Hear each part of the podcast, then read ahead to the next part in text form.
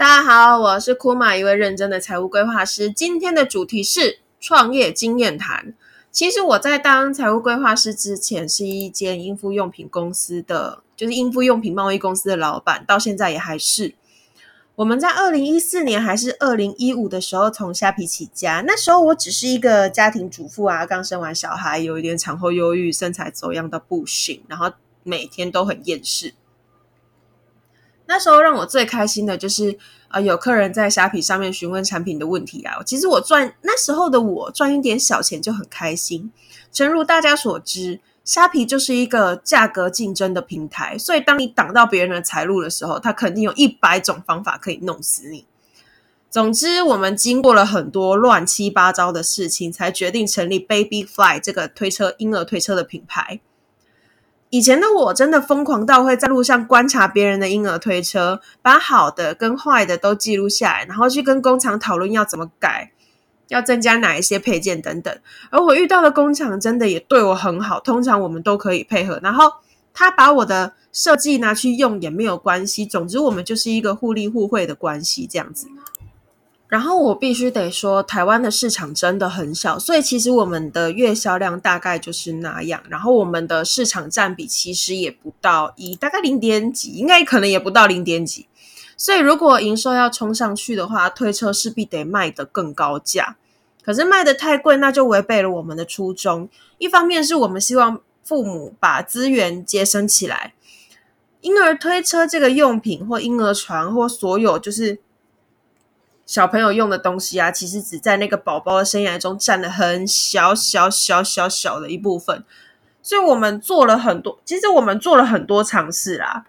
那呃，最后我们决定只经营虾皮跟我们的官网平台，因为这样我们才可以省掉很多我们自己觉得没有必要的通路跟运费。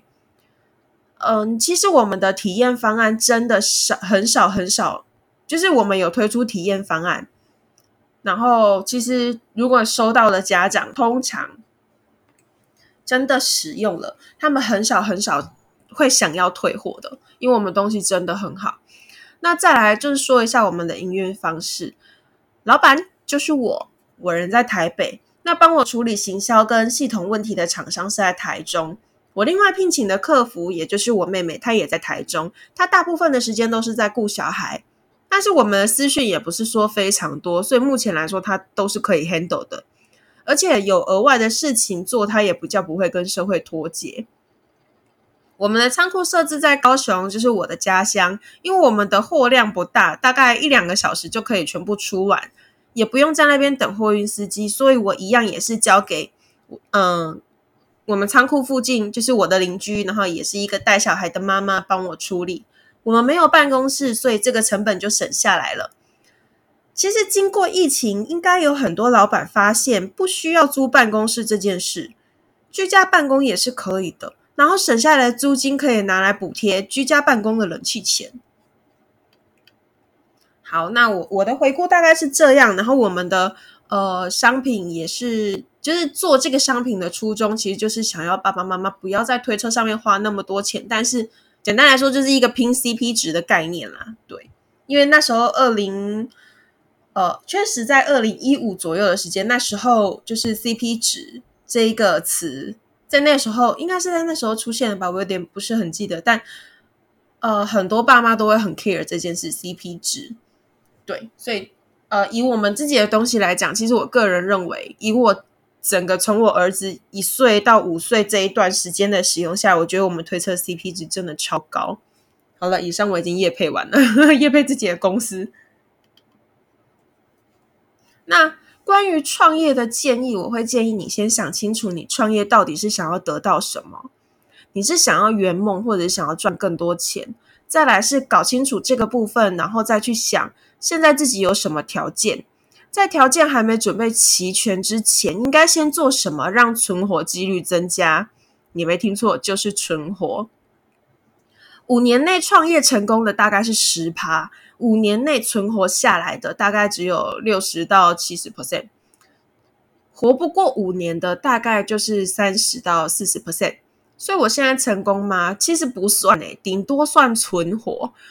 然后我存活下来的原因，可能是因为我不想花太多的成本，而且我在创业初期我也没有贷款。虽然我们现在有贷款啊，但这个部分就是我我自己完全负担得起。只要不弄得自己无法翻身，就永远都有机会东山再起。所以一开始创业的时候，不要把债务比弄得太高，应该是说在你能力范围之内，就先不要去贷款这样子。其实现在的创业管道比以前多很多很多。短期的，比如说一些跑跑外送啊，或者是开开 Uber 都可以。长期的，也许你可以考虑经营直销，或者是自媒体，又或者增加自己的一技之长。总是会有一些不需要花太多成本的选择，你可以去尝试看看。总之，在创业这一条路上，还是一句老话：好好评估自己的财务状况，量力而为，然后。该停损就停损，这样子。我是库玛，一位认真的财务规划师。IG 请搜寻蜜欢理财，Line 是小老鼠三八四 X I R S N。我们下次再见，拜拜。